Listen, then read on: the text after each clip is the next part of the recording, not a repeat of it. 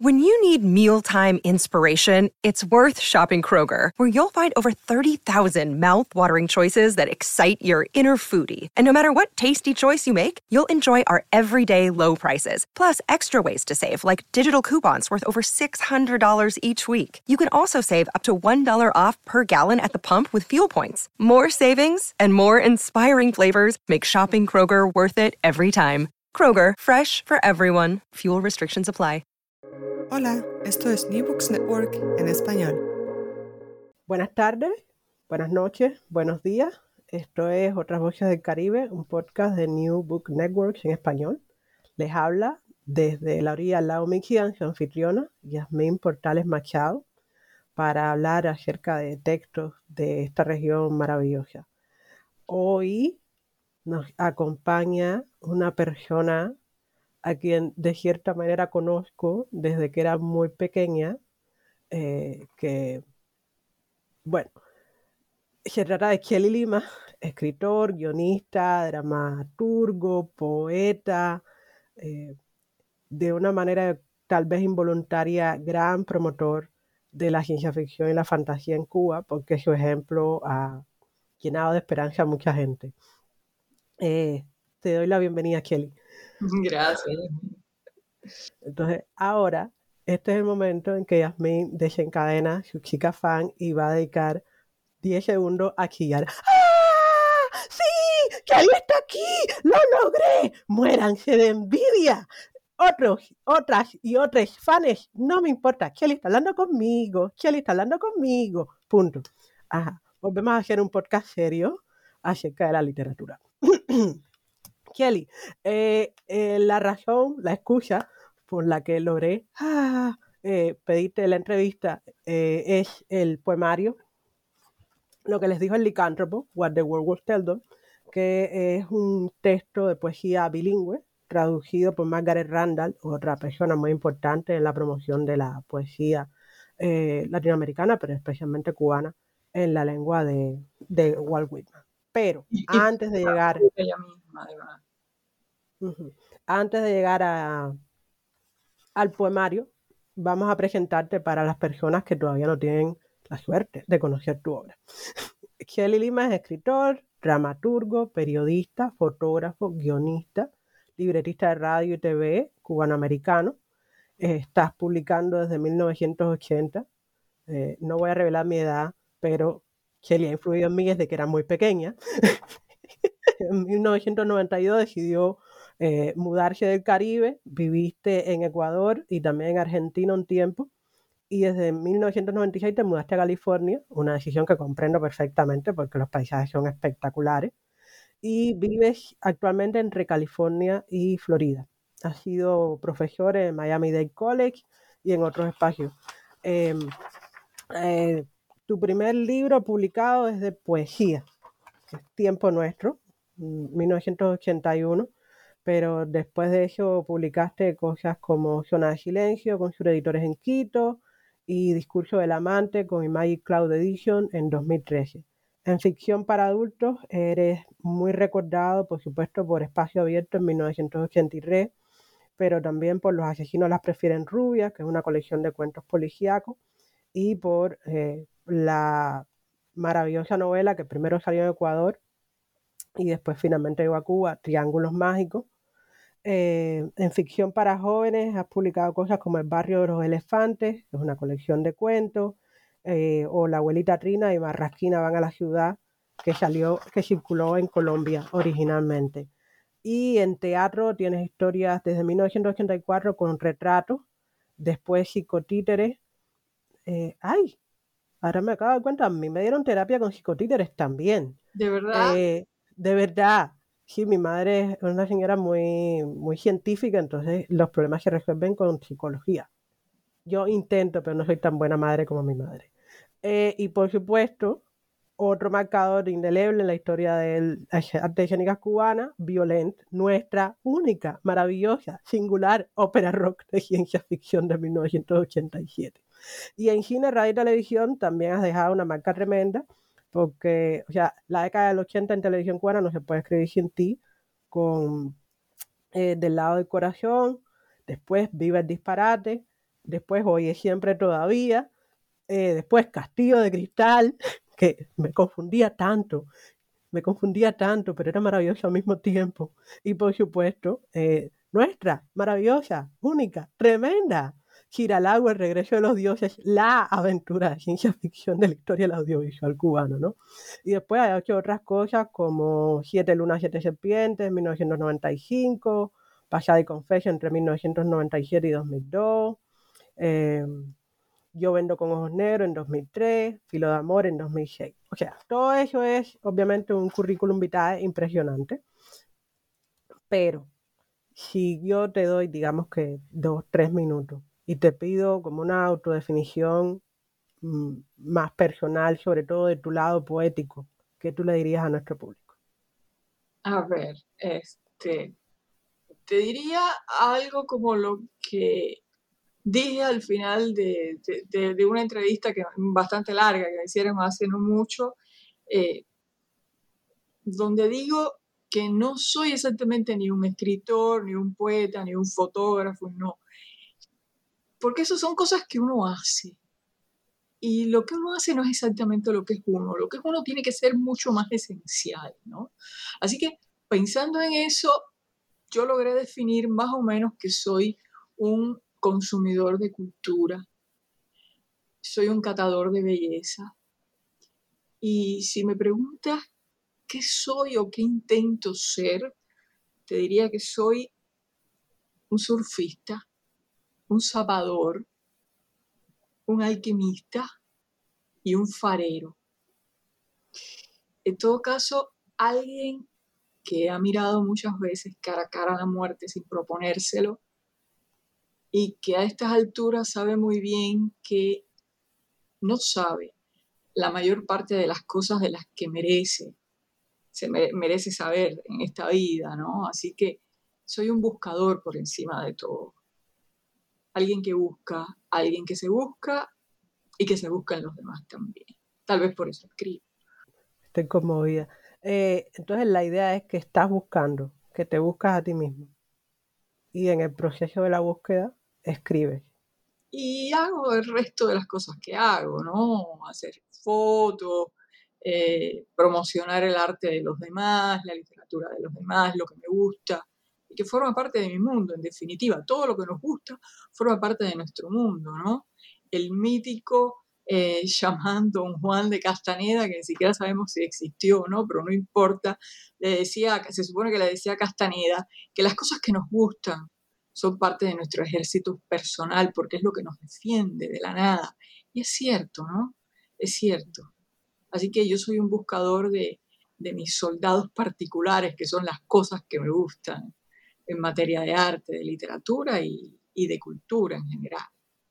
No, lo que más lo que me deja pensando esa definición es que yo creo que mucha gente anda por el mundo buscando y buscándose, pero no todo el mundo se toma el trabajo de compartir su búsqueda, que es lo que tú haces de manera eh, admirable, ¿no? En distintos formatos. Eh, y en ese sentido, a mí me parece que el mundo es un lugar bastante deprimente y, oscuro eh, a menudo y yo pienso mi propio camino de búsqueda en la construcción de un orden que sea imaginario, pero que necesito para poder entender el mundo. Y en esa dirección me esfuerzo por encontrar lo positivo o lo esperanzador en lo que otras personas hacen.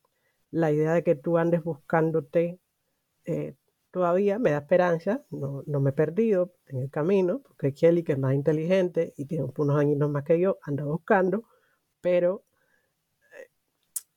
me alegra que en tu proceso de búsqueda compartas, ¿no? Desde ya les recomiendo que empiecen a seguir a Kelly en Twitter porque yo he dicho varias veces, usted podrá tener un día muy malo, muy malo, muy malo, pero por lo menos en un instante de esas 24 horas va a tropezarse con una imagen maravillosa que Kelly comparte en su Twitter y algo de la oscuridad va a retroceder.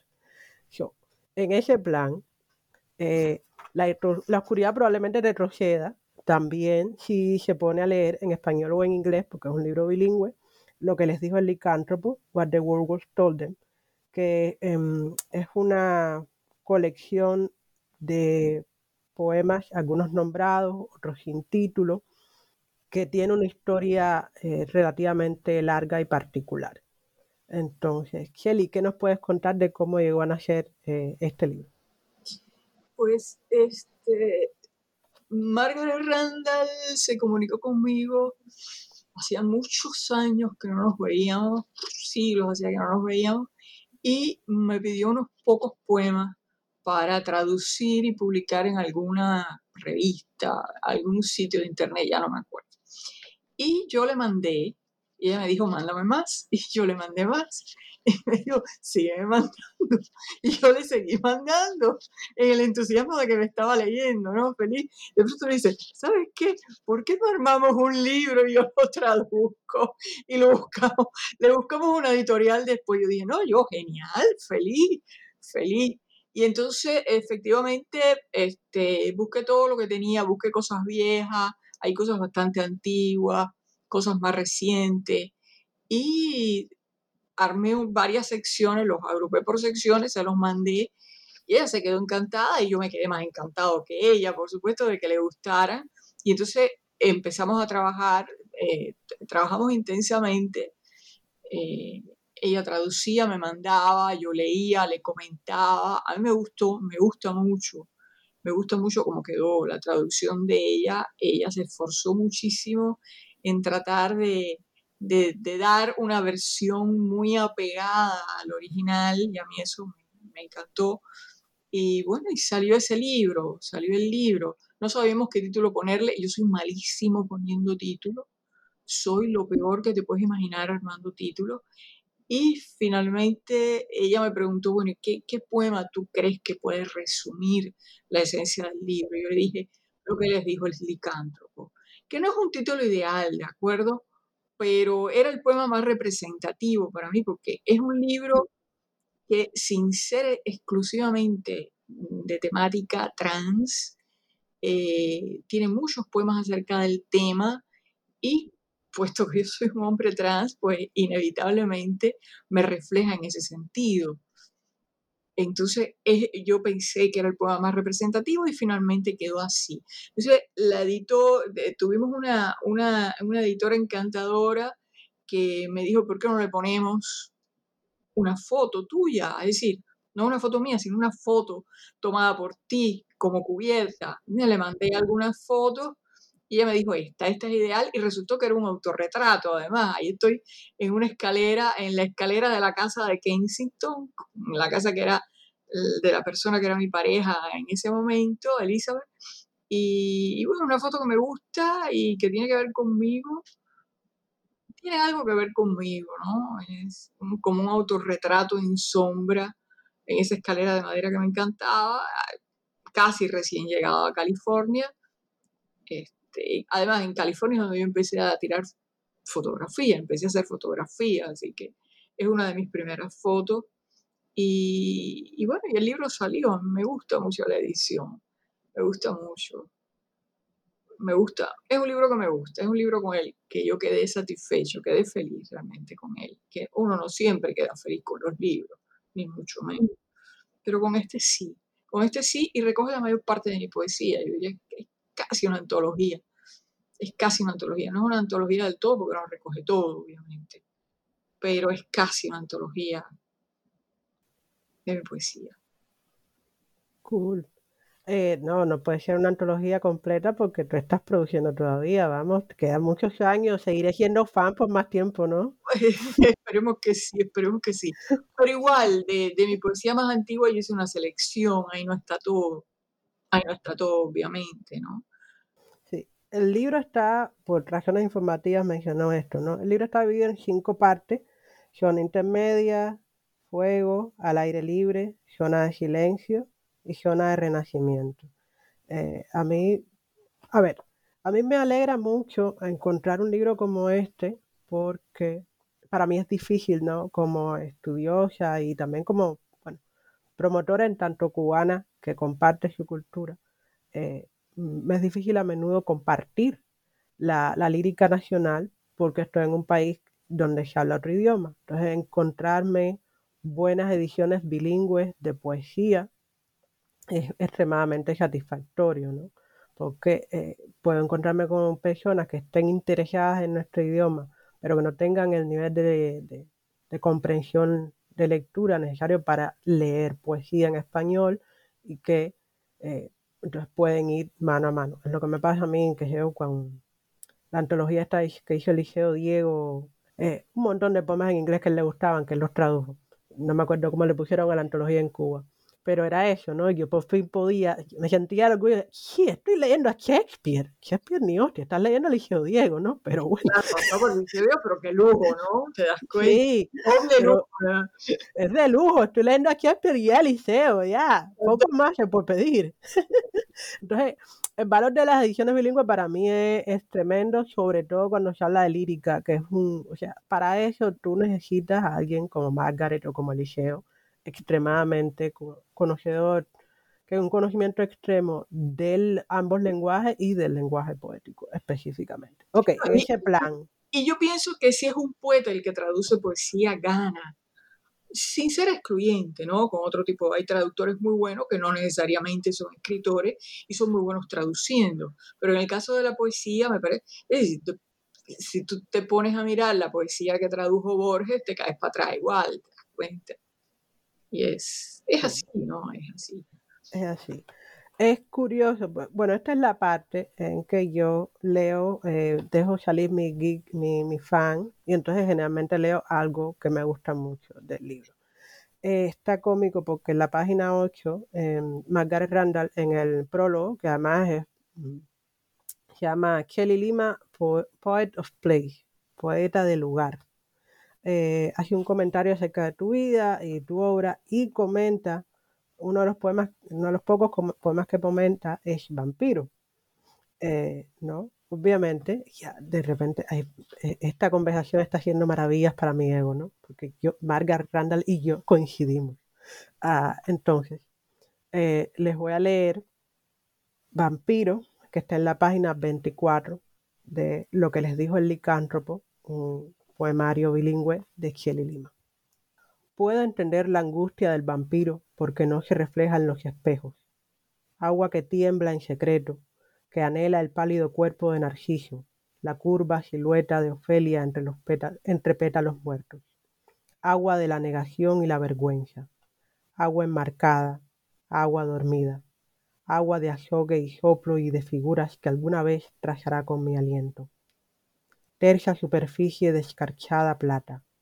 Detrás asoma un mundo ajeno y unos ojos, los míos, buscando, tratando de reconocerme, llamándome, buscándome. Ah, yo no voy a torturar a nadie con la versión en inglés, por supuesto. Pero en el plan este del vampiro, las referencias a Narciso, a Ofelia, en otros momentos a las deidades afrocubanas, a menudo a seres fantásticos y a mucho dolor y búsqueda y transformación. Hay una línea recurrente en este poemario, entre otras, que es el, reencuentro con el cuerpo. Y bueno, hay una zona, hay un sector del libro que se llama zona de renacimiento. Ah, se supone, mucha gente cree, yo estoy de acuerdo, que a menudo escribimos en diálogo, ¿no? En, como diría el en conversación con los difuntos. Y la pregunta entonces ahora sería, en este poemario, ¿con qué poetas tú estás hablando? ¿A qué poetas estás interiormente respondiendo o refiriendo? ¿O estás tratando de negar o, de imitar? ¿Qué poetas te impresionaron más? Bueno, yo he leído muchísimo, hubo una época en la que leí muchísima poesía. Después que eso cambió y me giré más hacia la, prosa de ficción y hacia el ensayo pero he seguido leyendo y releyendo a una serie de poetas que en su momento me marcaron y que sigo encontrando fascinantes. No son los únicos, pero posiblemente son a los que más recurro, a los que más recurro a la hora de releer o incluso de recordar un verso y repetírmelo, ¿no? Estoy pensando en, Jaime Sabines, que es una maravilla, este, y, que sigue siendo una maravilla por donde quiera que lo lea.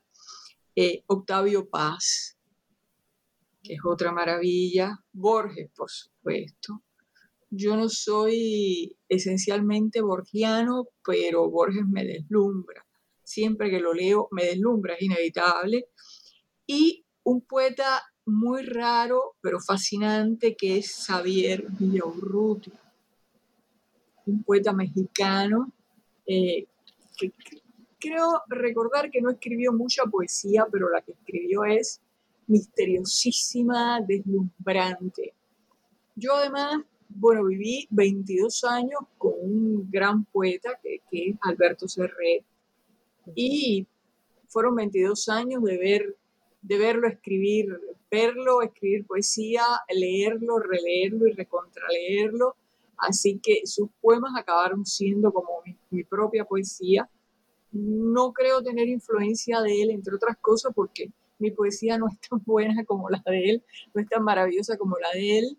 De entrada yo no soy capaz de hacer rima y él hacía sonetos, décimas, redondilla y todo lo que sé, todo lo que se terciara, él lo podía hacer y lo podía hacer además con una maestría de quitarse el sombrero, yo soy incapaz de eso, pero a mí me influyó mucho, tal vez no en mi voz poética, porque siempre fuimos muy distintos, era fuego, yo soy un capricornio oscuro, completamente dark, y él era un tipo solar y explosivo, todo lo contrario a mí, pero sí me influyó a la hora de hacerme una disciplina, no tanto para escribir, porque para escribir poesía no se requiere disciplina, sino duende, como decía Lorca, ¿no? Yo coincido con Lorca en eso. Es decir, traduciéndolo a un lenguaje más o menos científico, científico esotérico está, para escribir poesía hay que estar en un estado alterado de conciencia específico. Pero para retrabajar eso que escribiste en ese estado de conciencia, tienes que tener disciplina. Y eso yo lo aprendí con Alberto Ferrer, que era eh, se desataba a la hora de escribir, pero era germánico a la hora de retrabajar ese verso. Y eso yo lo aprendí con él y creo que me sirvió a la larga también para escribir prosa, por supuesto, pero sobre todo para escribir poesía, ¿no? Porque uno tiene la tentación de que escribes poesía y se queda así, y no es así. Eso fue lo que yo aprendí con él. Así que hasta, hasta digamos que eso me influyó mucho. No mi voz, pero sí mi forma de trabajar la poesía y de ver la poesía desde adentro. No sé si te respondió la pregunta. Sí, me la respondiste y me abriste el camino a otra. Porque mm, hay una cosa ahí, o sea, tú acabas de mencionar la idea de escribir poesía en un estado alterado de conciencia, nota educativa, no nos estamos refiriendo ni estamos promoviendo el consumo de drogas de manera irresponsable. para nada. Además, me parece completamente contraproducente ingerir cualquier tipo de cosa. ¿Quién era Dalil que decía, yo no consumo drogas, yo soy la droga? Bueno, yo, yo creo que un buen poeta es por el estilo, que un buen poeta no necesita no necesita sustancias que ya no están en su, que no estén en su organismo. Es decir, que son naturalmente las que segregamos y que nos pueden catapultar, ¿no? Este, en realidad los grandes poetas y los grandes místicos nunca han necesitado nunca han necesitado ningún tipo de, ni siquiera de enteógenos, que ya no son drogas, ¿no? Que es otro tipo de sustancia, ni siquiera eso, les basta con su propia locura, ¿no? Estoy pensando en, hay, hay, un poema en este libro que tú celebras el, el, gemido del amor. Estaba pensando, ah, ese es el tipo de químico que produce poesía. Sí, em, Serotonina. ¿Qué va? Oxitocina, eh, endorfina, por supuesto. Exacto. Yo encuentro el poema, les prometo encuentro el poema y los digo cuál es, para que, para que si nada más que tienen que leer tres poemas, sean estos tres poemas que mencionaremos en la entrevista. Entonces, pero a donde mm, me alegró que condujeras la, la, respuesta. Tú hablas de escribir poesía y después de trabajar eh, el texto. Hay, una, hay un lugar común eh, de que una de las grandes diferencias entre la, la poesía con respecto a la narrativa y el ensayo es que la prosa, tanto narrativa o, o ensayísticas se trabajan, se editan, mientras que la poesía es eso, es flujo y después no hay nada que arreglarle o los poetas y las poetas producen simplemente en arrebatos de inspiración. Sin embargo, tú has mencionado la importancia del trabajo, de la revisión.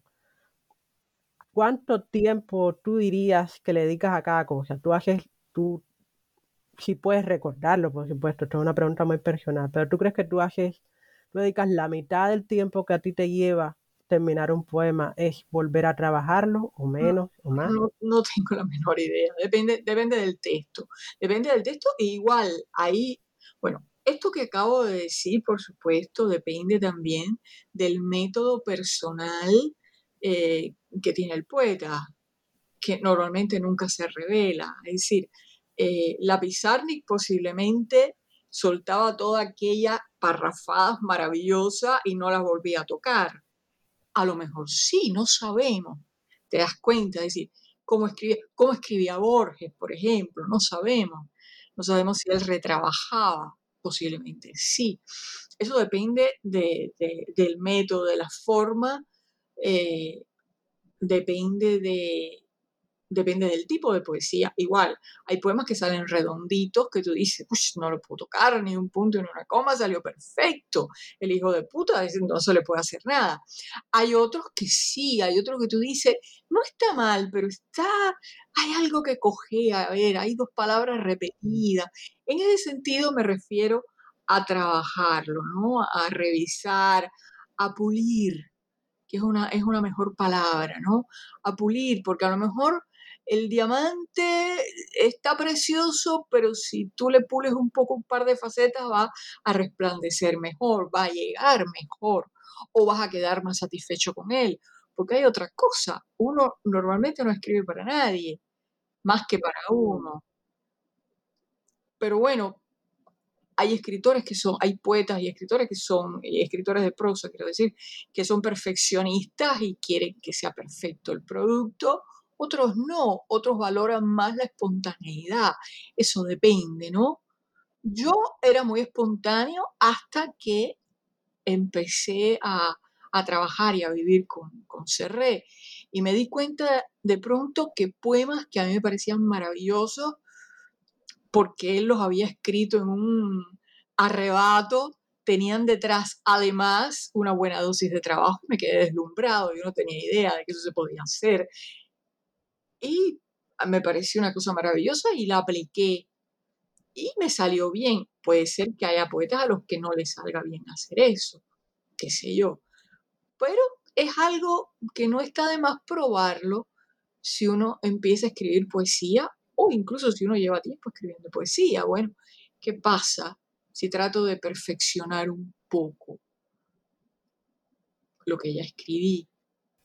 Probablemente, bueno, supongo que depende, como tú dices, ¿no? Depende de, del método, depende de la persona, depende de cuánto tiempo haya pasado entre el, momento de la creación y el regreso. Cambiamos, ¿no? Ciertamente. Y, eh, Borges es también un ejemplo paradigmático de eso, ¿no? De regresar a sus textos anteriores e incluso pretender eliminarlos, porque ya no le parecía satisfactorio. O escribir varias veces la escribir varias veces la misma historia desde perspectivas diferentes en busca del, punto de vista correcto. Hombre en la esquina rosada. Eso me, parece eso me parece maravilloso. Eso me parece maravilloso. No todo el mundo es capaz de hacer eso. Porque eso toma un tiempo. Además, eh, eso también revela que era un perfeccionista, un maniático, ¿no? Un maniático maravilloso. Lo era. Eh, bueno, o sea, nos imaginamos que lo era. entonces, ay Dios, qué, maravilla esta conversación. Ahora he descubierto que tú y yo amamos a, José Luis Borges. Eh, entonces, eh, pero estamos alrededor de, la mitad de la conversación y este es el punto en el que yo te pido a ti que leas un texto que te guste mucho del poemario. Ok. Sí, claro que sí. Voy a leer bueno, tú dijiste que había secciones, que en el libro había secciones, cosa que es cierto, y hay, poemas eróticos, hay poemas acerca de el ser trans, hay poemas que tienen que ver con búsquedas eh, trascendentales, no me gusta la palabra espiritual porque se confunde con religión y nada más alejado de mí que las religiones, que soy muy respetuoso de ellas, sobre todo de las deidades, pero no soy un tipo religioso, sin embargo soy un tipo espiritual en el sentido que se le puede dar espiritualidad relacionándolo con la perfección, eh, la búsqueda de la perfección de, lo humano, eh, en, la criatura de nuestra especie, ¿no? Este, ¿Por qué llegué aquí ya? Y voy a leer un poema de amor, uno de los poemas de amor, me verás ahora pegarme, pegarme al poema con el, el, el, animal cegato que soy. Es un poema, eh, realmente es un fragmento de un poema mayor que está dividido en partes y que está dedicado Alberto Serré, por eso quiero leerlo. No tiene título. Dime qué guardaba aquella casa cerrada en Varadero, qué cuerpos dejamos de tener entre nosotros, qué pasiones malavidas no acabamos de encender, a qué juegos perversos nos jugamos. Yo me andaré descalzo el último fuego de tu carne, buscaré tu sombra en las calles de un país que ya no existe. Y volveré a Santiago, a cualquier ciudad que se llame Santiago para buscarte, en cualquier continente, donde quiera que me cites, porque mis ojos no saben de ti que estás dormido, porque no ha pasado tanto tiempo desde que eras un muchacho asustado, esperando por mí en la puerta de un hotel de paso, porque no te cedo a la nada fácilmente, porque nada podría separarnos, porque somos idénticos en la desmesura y la inocencia, porque quiero tu nombre en mi epitafio, porque somos el mismo, el mismo, porque para bien y para mal nos dibujaron entremezclados, porque no me reconozco sin ti y no te reconozco sin mi necesidad de ti y mi hambre de ti que no se sacia nunca, porque eres polvo y ceniza y esquirlas grises de hueso y todavía puedo cerrar los ojos y tocar tu carne intacta, porque me miras en un sueño y siento que caigo una vez más bajo tu hechizo, porque te encuentro donde quiera que miro, porque estoy batallando para merecerte, porque te necesito para reírme a carcajadas y para gritarnos palabras ofensivas, porque el amor es más fuerte que la muerte.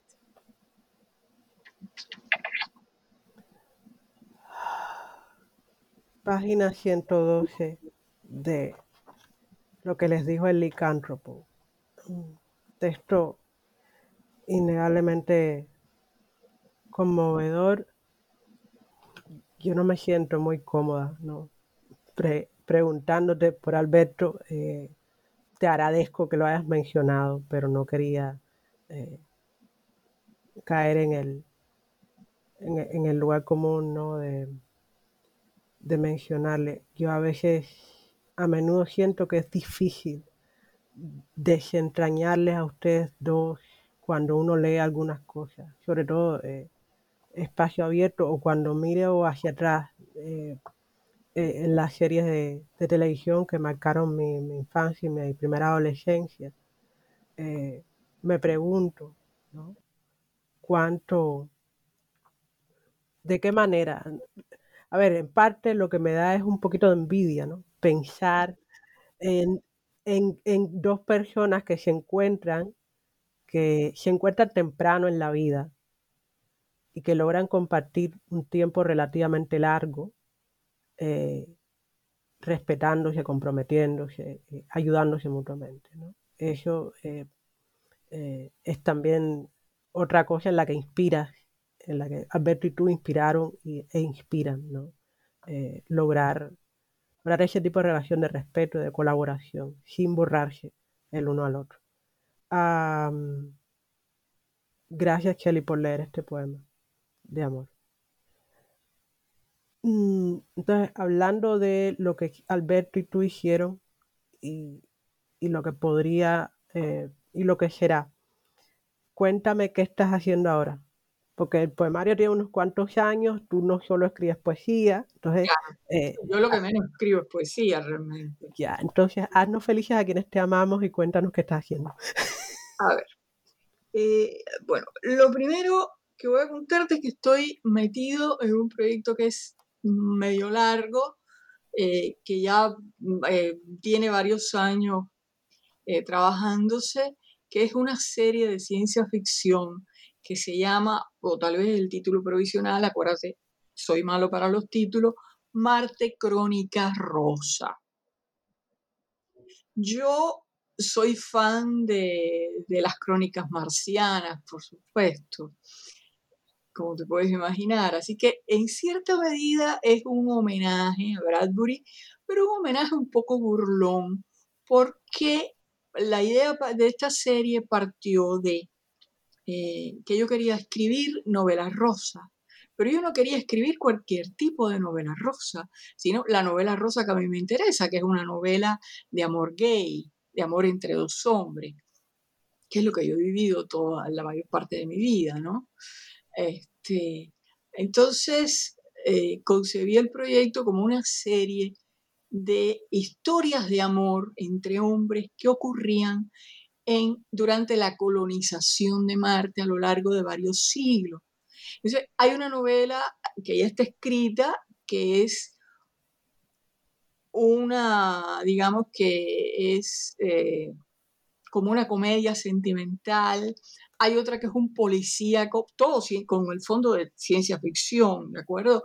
Hay otra que es un policíaco de ciencia ficción, que todavía se está escribiendo. Hay otra que es como una novela, un novelón histórico con guerras civiles y cosas. Todo esto es en Marte, ¿no? Y son protagonistas de distintas épocas.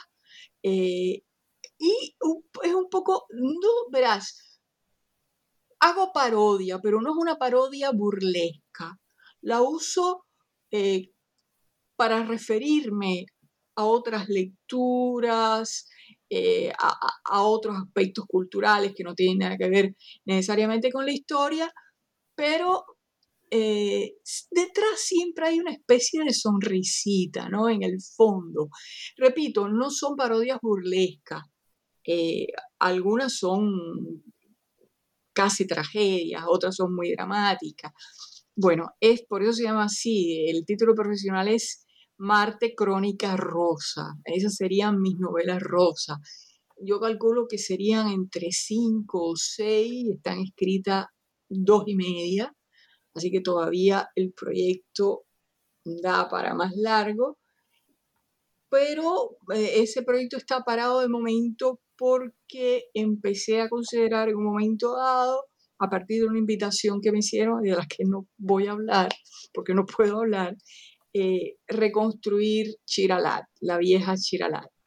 Chiralat es, como ya tú sabes, una novela mía que murió, yo escribí en alguna parte que va amperizada por la serie. La serie no la escribí yo solo, la, la escribimos entre tres personas y aportaron incluso gente que no éramos nosotros tres, como el equipo de producción de la serie, etcétera.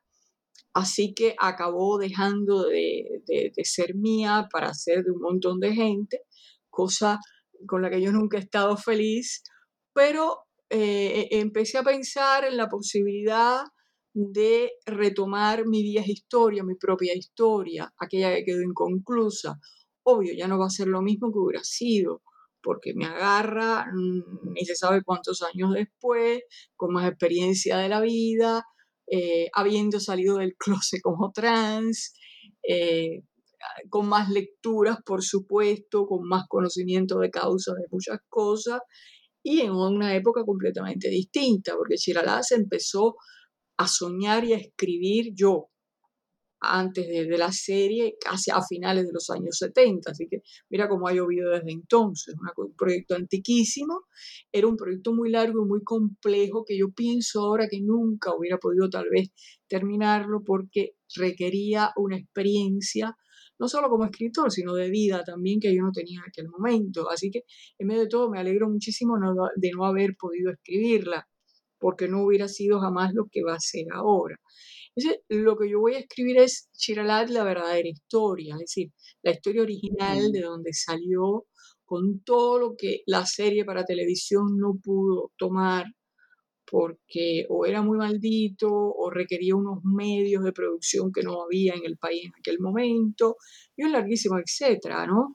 Y porque además eh, a mí me pareció que, era lo, que lo lógico era respetar la creatividad de las otras dos personas que estaban reconstruyendo para televisión, digo reconstruyendo porque más que una adaptación fue como una reconstrucción para televisión, ellos aportaron subtramas, aportaron personajes, por otra parte, eh, el Instituto de, de, el ICRT eh, eliminó subtramas eh, que costaban demasiada plata y no se podían hacer y eso se le quitó. Es decir, que el Shirlat que conoce la gente por la serie tiene que ver con lo que yo escribí, pero es otra cosa, es otra historia, con, incluso con muchos personajes que no son los personajes míos. Entonces, yo quiero escribir la, quiero reconstruir o estoy empeñado en reconstruir la versión original de Chiralat el personaje, uno de los dos personajes protagónicos, que es este príncipe que realmente nació como una mujer, tiene muchísimo que ver conmigo. fue concebido en una época en la que yo sabía lo que era, pero no tenía un nombre para darle, y obviamente eso no podía salir ni publicado, y mucho menos en las pantallas de la televisión. No voy a decir que es un personaje abiertamente trans, porque es un personaje que no sabe lo que es, pero que intuye lo que es. Y pienso que eso lo va a enriquecer muchísimo, por supuesto. Eh, eso es más o menos lo que estoy haciendo ahora, en lo que estoy ahora metido. También va a ser un, trabajo que me va a tomar tiempo, espero vivir tanto, ¿no? Como para cerrar los dos proyectos, el de Marte y, Shiralat. Vamos a ver. Sí, niño, ¿cómo, cómo que, cómo que esperas vivir? Ay, qué cosas tú dices, Shelly. Ay.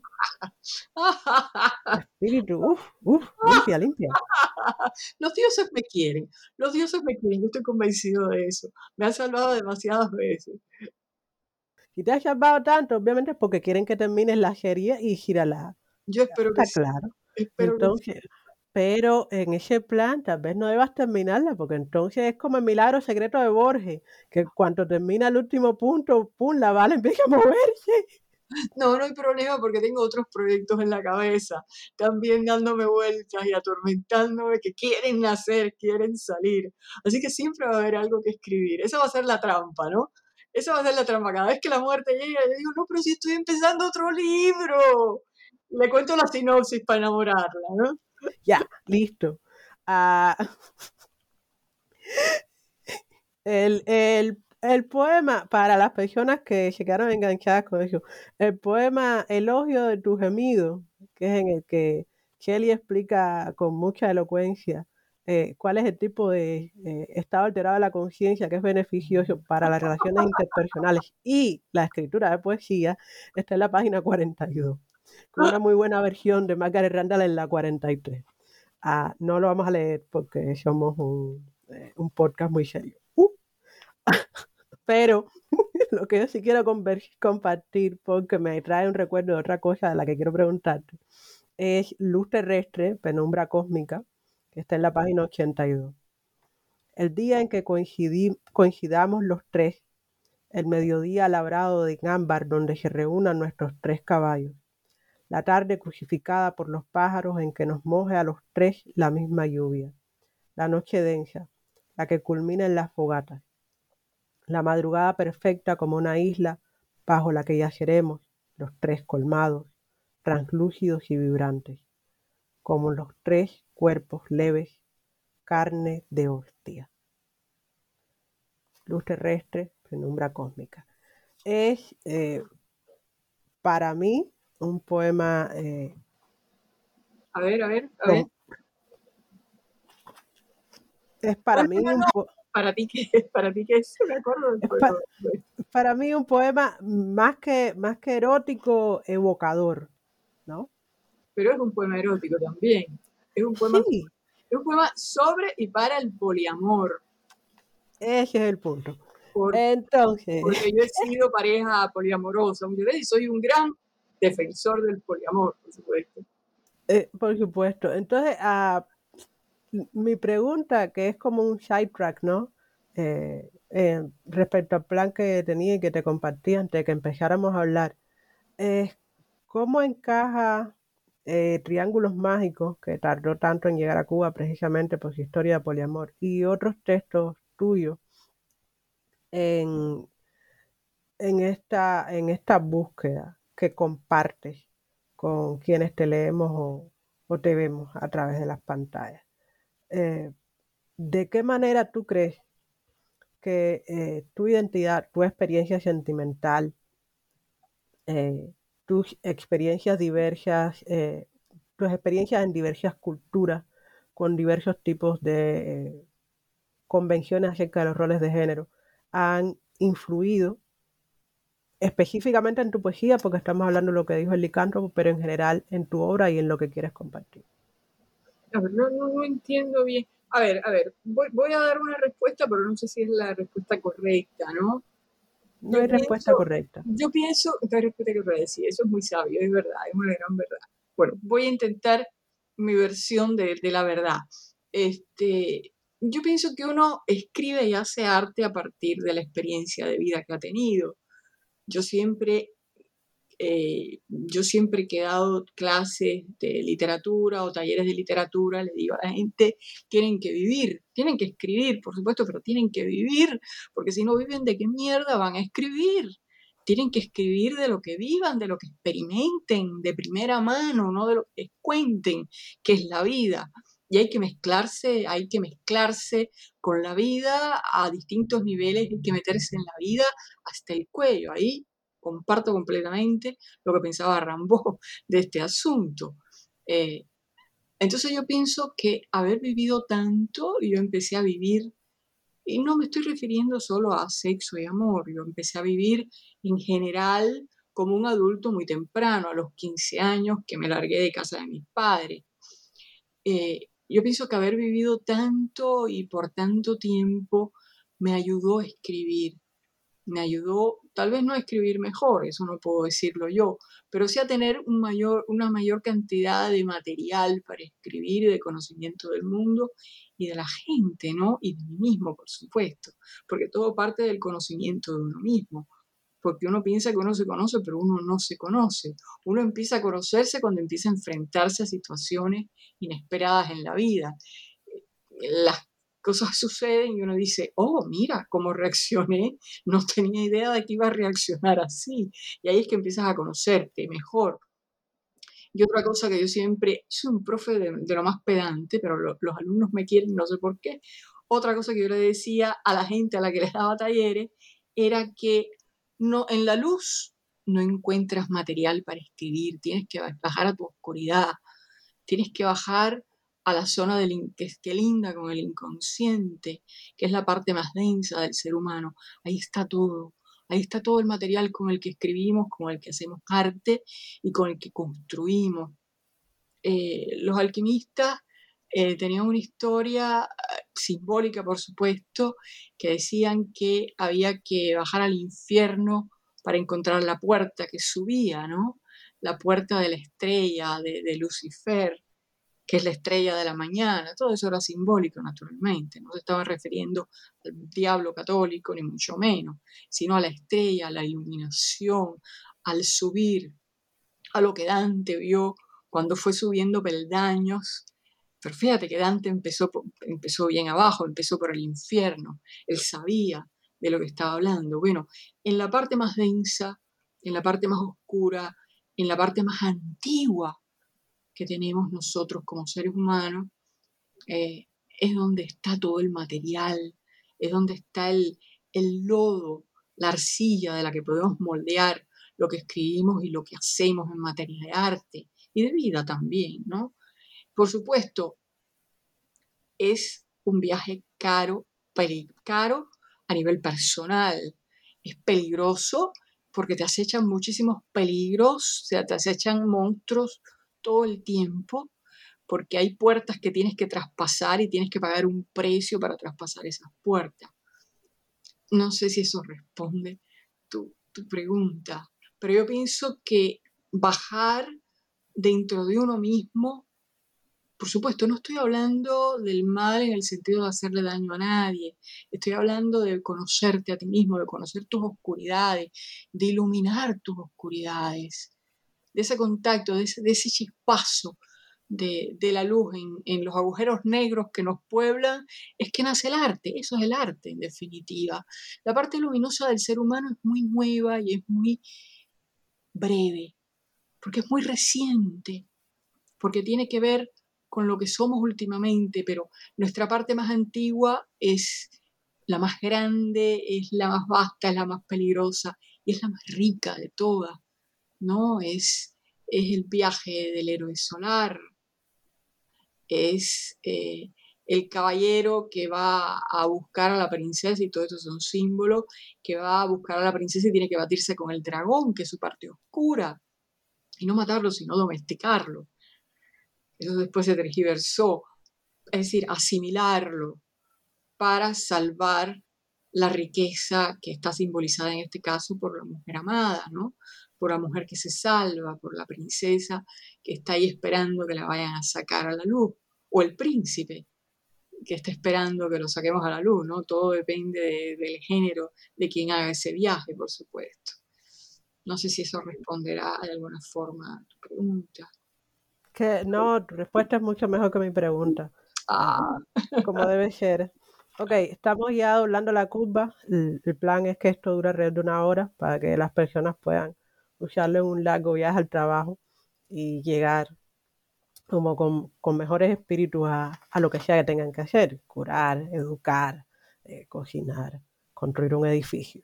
Eh, porque yo soy una firme creyente en que todo el mundo eh, puede encontrar solaje en, en, la literatura y en los podcasts sobre literatura. Entonces, para irnos despidiendo, Kelly, ¿por qué tú crees que alguien debería eh, comprar el libro o, mejor aún, escribió una carta muy bonita a la biblioteca de su comunidad pidiendo que compren unos cuantos ejemplares de lo que dijo el licántropo. Bueno, imagínate, ¿por qué alguien debería leer ese libro? Porque bueno, alguien podría disfrutarlo. que alguien debería leer ese libro, suponiéndolo, que no estoy seguro, por supuesto. Si es una persona trans, va a encontrarse la experiencia de otra persona trans que tiene mucha vida, muchos años detrás, y que está exponiendo en poesía esa parte suya, esa parte gloriosa, genial, pero también muy dolorosa. Para el que no lo sea, también este, encontraría, a ver, tú compras un libro porque esperas encontrarte en él, ¿de acuerdo? Ese es un principio que tenemos, creo que en el fondo, confeso o no, todos los lectores. Así que si merece la pena comprar o sacar de la biblioteca este libro es para ver si te puedes encontrar en él. Yo pienso que cualquiera podría encontrarse en este libro, siempre y cuando tenga química con él, por supuesto, porque está también la experiencia del emigrante, está la experiencia del amante, está la experiencia del hombre erótico, está la experiencia del hombre que, que, busca a su madre eh, y que se pregunta de la relación con su, de su relación con su madre. Eh, es la relación de un ser humano con, con, la vida, ¿no?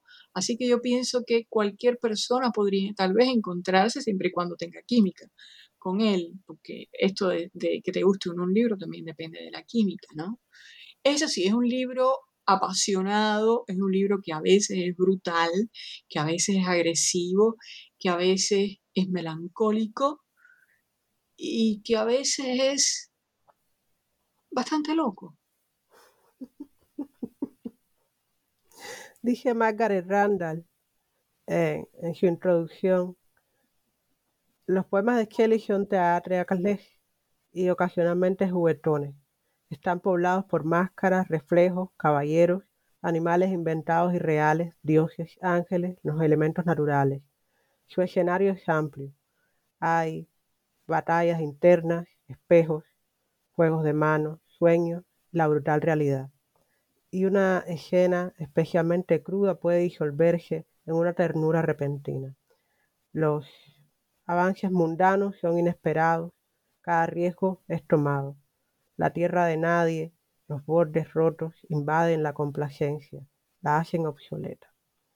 Esto es la palabra de una gran crítica y traductora. Y yo, yo recomendaría de verdad a cualquiera que sienta siquiera una leve afición por la poesía en español o en inglés a leer lo que les dijo el licántropo, What the World Porque es una extraña colección, es una antología y es una colección en la que eh, la voz poética se desdobla y nos revela los caminos inesperados para nombrar muchas cosas que sentimos a menudo a lo largo de la vida y que somos por incapacidad o por falta de educación eh, incapaces de nombrar por nuestra propia cuenta. Yo creo que de eso se trata la poesía, entre otras cosas, eh, que nos da un, atajo, entre comillas, para nombrar sentimientos y cosas brutales o, maravillosas y breves que, no pueden ser definidas con las armas de la narrativa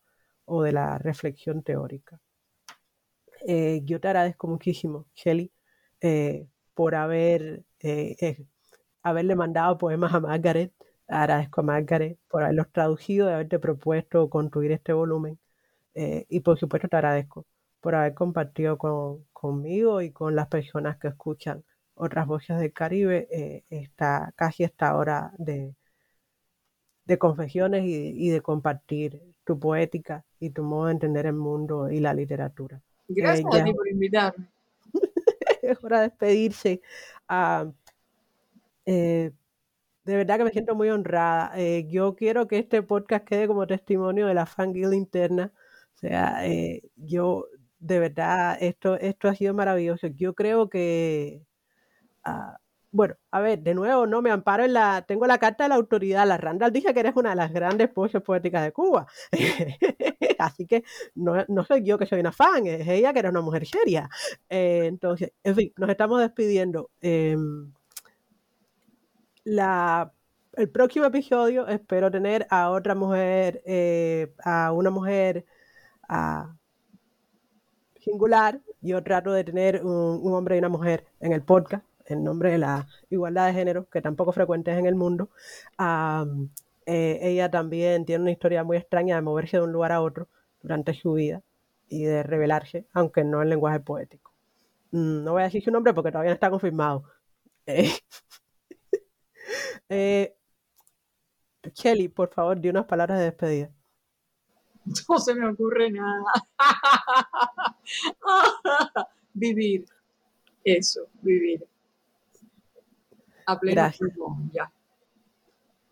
Pues vivamos a pleno pulmón. Yo vivo a la orilla del lago Michigan, soy su anfitriona, Yasmin Portales Machado. Esto ha sido Otras Voces del Caribe, un podcast de New Book Networks en español.